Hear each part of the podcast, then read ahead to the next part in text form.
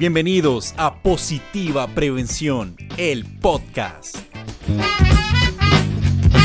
Hola a todos, bienvenidos una vez más a Positiva Prevención, el podcast. Mi nombre es Esteban y quiero decirles algo muy importante. Para un momento. Te pido que pares un momento porque imagino que tienes muchas cosas en la cabeza la familia, cosas pendientes, deberes, responsabilidades, el trabajo que se acumula, tareas domésticas que nunca faltan y demás. Sé que tienes mucho por hacer. Entonces para un momento y escúchame. Te entiendo. Sé por lo que estás pasando. Sé que puedes sentir estrés, ansiedad, que sientes que las obras no te alcanzan. Hoy te propongo algo quédate un momento con nosotros. Relájate, recuéstate y escucha lo que te vamos a contar. Así que respira profundo porque después del sonido del gong te contaremos de qué se trata todo esto. Así que inhala y exhala profundamente y escucha. Hoy estamos a tu lado para hablar de un tema que tomó mucha fuerza en medio de la pandemia y que seguramente habrás experimentado en algún momento. Hoy vamos a sumergirnos en lo más profundo del tema del trabajo extra. Vamos a entenderlo, analizarlo y deconstruirlo para llegar a ese punto de equilibrio que tú y yo buscamos en nuestras vidas. Ese punto en el que hay un balance entre nuestras labores y nuestro tiempo libre. Y para esta interesante labor estoy acompañado de la excelente psicóloga Patricia Acosta. Hola Patricia, espero que te hayas relajado un poco también con este inicio del programa. Muchas gracias por aceptar esta invitación para ayudarnos a todos, porque creo que casi nadie se salva del trabajo extra y las horas extra en su labor. Patricia, muchas gracias por acompañarnos. Cuéntanos un poquito de ti, ¿quién eres? Bueno, hola Esteban, ¿cómo estás? Bueno, mi nombre es Sandra Patricia Costa, soy psicóloga de la Universidad Católica de Colombia, especialista en salud ocupacional de la Universidad Javeriana y pues en este momento estoy en todo el tema del el manejo y el trabajo de todo el riesgo psicosocial y pues en sí el tema de estrés laboral, que es como lo que más nos atañe en este momento. Claro, y sobre todo en nuestros tiempos, creo que el estrés es, está más acentuado que nunca, ¿cierto? Sí, digamos que en este momento estamos viviendo un periodo de estrés un poco más significativo, diría yo, en donde pues realmente tenemos que tomar importancia de qué es lo que estamos manejando en esta situación y poder manejarla de forma adecuada. Mm, totalmente.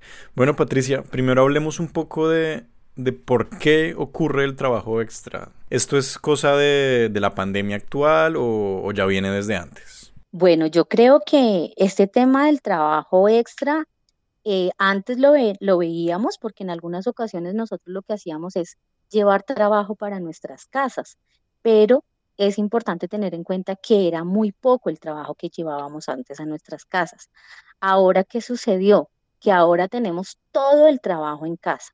Entonces, teniendo en cuenta esto, se nos revolvieron los roles que tenemos. Entonces, dependiendo si tú vives solo, pues maravilloso porque estás solito, pero si tienes familia, hijos, esposo, pues ahora es la oficina dentro de nuestra casa. Entonces, ese trabajo invadió el lugar de descanso y eso nos, nos genera mucho más estrés, angustia y ansiedad.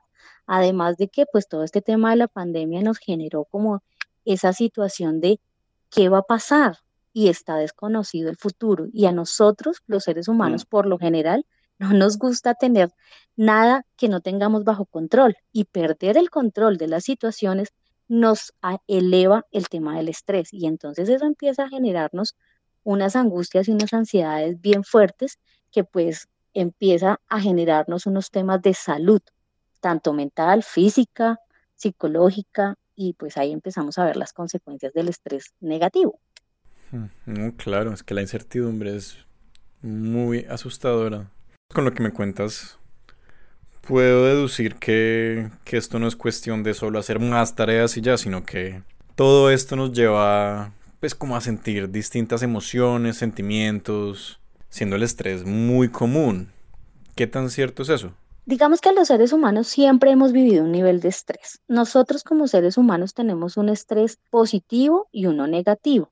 ¿Qué es lo que sucede? que cuando el estrés empieza a ser negativo, pues empieza a generar esos efectos colaterales en nuestro estado físico y emocional. El estrés es positivo en la medida que nos permite tener una supervivencia. Vas a cruzar una calle y preciso el semáforo en la mitad del cruce cambia y ya no puedes pasar, pues tú lo que haces es o te quedas quieto o corres más rápido para pasar. Entonces ahí el nivel de estrés es positivo porque pues es que te genera un tema de adaptación y de supervivencia y puedes hacer la huida.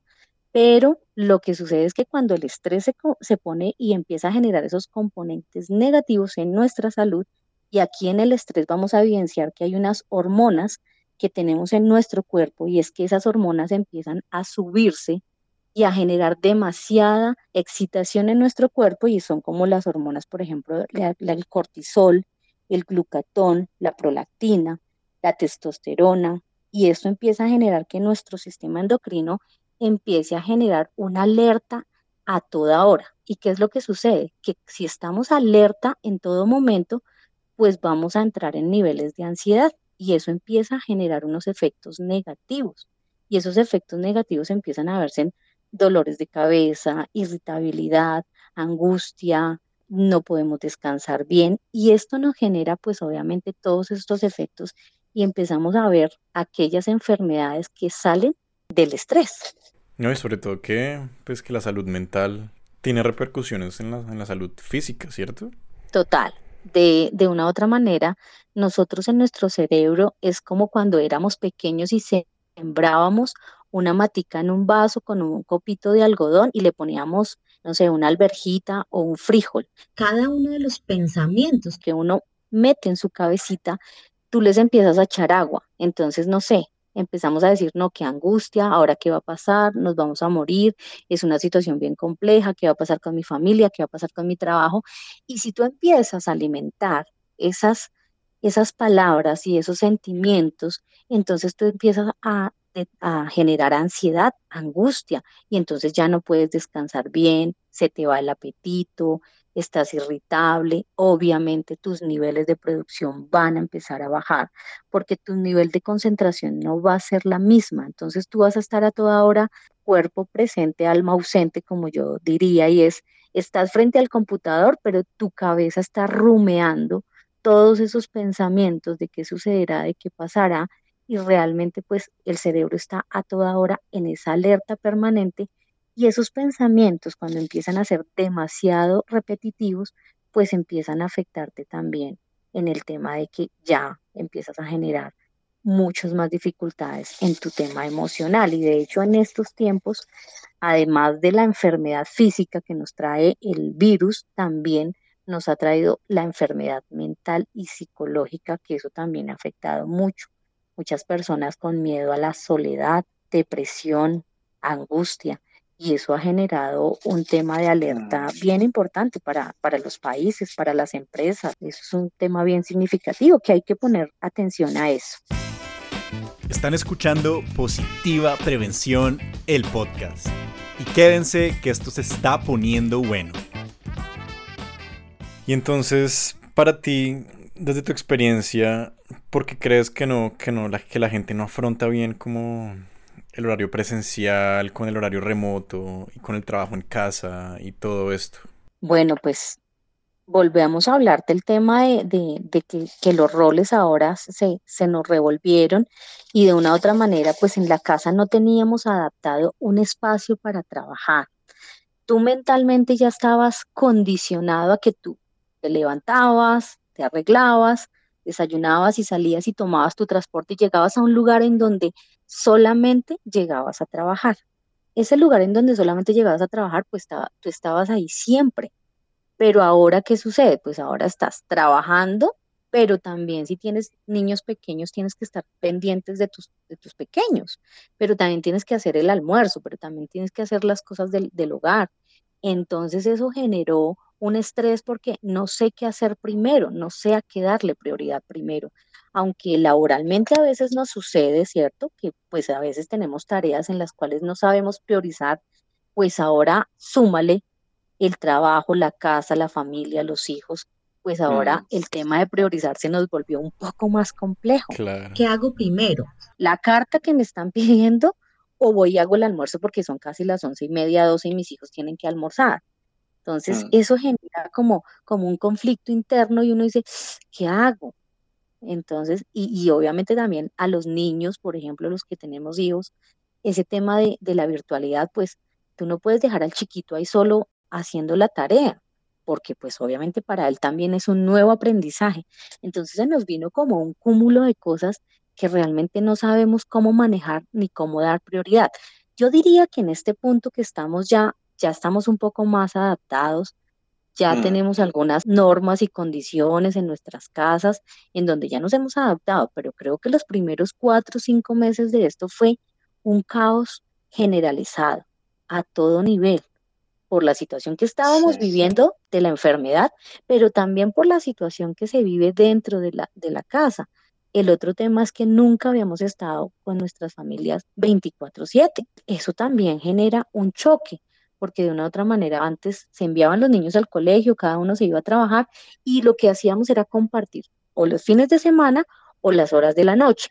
Pero ahora resulta que estamos todo el día y eso también genera pues un conflicto familiar de una u otra manera que pues nos toca empezar a ser mediadores y todas las veces digamos que uno no tiene el control y es empezar a adquirir esas herramientas que a uno le permitan tener el control de esa situación y poder determinar, y aunque es una línea muy delgadita en, en que hago trabajo o atiendo la casa o la familia o los diferentes roles que tenga, pero sí tengo que aprender a tener unos límites frente a cada cosa. Mm. Y eso es súper importante. Sí, claro, no es que se mezclaron todos los espacios y son como muchos desafíos nuevos, es como empezar casi que a vivir otra vez, aprender a vivir de nuevo. Sí, total, total, es como una nueva reestructuración que nos hicieron y ahora nos cambiaron todas las reglas de juego. Mm. Y a los seres humanos no nos gusta esa incertidumbre, nos da miedo, nos da angustia, nos, nos, da ansiedad pero también de pronto puede volverse algo positivo, ¿no crees? Como yo, creo que este, este tema también nos ha enseñado muchas cosas, nos ha enseñado que también eh, podemos hacer varias cosas, estar organizados, podemos tener el control de la situación y podemos también manejar eh, nuestro carácter, nuestra forma de ser. También tenemos que empezar a controlar todos los sentimientos, pero primero a reconocer esos sentimientos y realmente a darle posición a qué es lo que está pasando, por qué estoy irritada, por qué estoy enojada, ¿sí? Y empezar a priorizar, pero eso también es como un tema de empezar a poner muchas normas y muchas reglas también en mi hogar, pero también en mi trabajo, y por eso son súper importante cumplir los horarios laborales. De hecho, sé que se están tramitando leyes con el tema de hay un horario, porque las empresas también tienen que aprender a respetar que así cuando como tú estabas en la oficina tenías un horario, pues en tu casa también tienes que tener un horario. Entonces ahora tú trabajas de 8 de la mañana a 5 de la tarde y te tomas tu hora de almuerzo y te tomas tus pausas o tu descanso. Pero lo que pasa es que eh, en este tema de 24/7, pues se vino el tema de que como que uno no sabe en qué momento almuerza, en qué momento desayuna, en qué, y también no dejar los hábitos que habíamos tenido, y es los hábitos de levantarme, no sé, desayunar, arreglarme y sentarme como si tomara el bus o como si tomara mi medio de transporte y me sentara en la oficina a trabajar. Eso es súper importante, no perder esos hábitos. Están escuchando Positiva Prevención, el podcast. Ay, qué tema tan loco esto, ¿no? Sí, sí, es un tema bien, bien complejo, es un tema bien difícil, pero yo también creo que con esto hemos aprendido que el teletrabajo es una muy buena opción también. Y muchas empresas, yo creo que después de, de esta situación vamos a quedar con mucho tema de teletrabajo. Solamente habrán algunas cosas más específicas que sí obviamente son totalmente presenciales, pero hay muchas personas y muchas empresas, me imagino, que van a tomar el tema de teletrabajo y que también va a ser beneficioso para, para muchos, creería yo. Debemos aprender y enseñar a nuestros jefes porque creo que eso es importante, que también nosotros los enseñemos y con, digamos que una buena comunicación, comunicación asertiva, yo te puedo decir, jefe, yo voy a estar disponible con usted de 8 de la mañana a 5 o 6 de la tarde, pero de ahí en adelante, lo que me envíe de ahí en adelante, yo lo dejaré para el siguiente día resolverlo, porque también tengo pues otras cosas, así no tenga familia, otras, pero yo necesito un tiempo para mí mismo, que eso también es súper importante porque todo no se puede volver trabajo, todo no se puede volver, pues, Exacto. y más ahora con el encierro que tenemos, también necesitamos salir, buscar espacios, mm. otras zonas donde podamos distraer nuestra cabeza, ver una película, escuchar música, no sé, otras cosas que podamos hacer diferentes al tema laboral. No, bueno, Patricia, ese tema está buenísimo, buenísimo, pero creo que mejor retomémoslo en el próximo episodio, ¿te parece? Bueno, Esteban, sí, tú, tú me dices y estoy ahí súper atenta, con mucho gusto. Listo, entonces pendientes para el próximo episodio y acabamos de entender ese tema, está muy bacán. Síganos en nuestras redes sociales y nos vemos en la próxima. Chao. Esto fue otro episodio de Positiva Prevención, el podcast. Y nos vemos en el próximo episodio.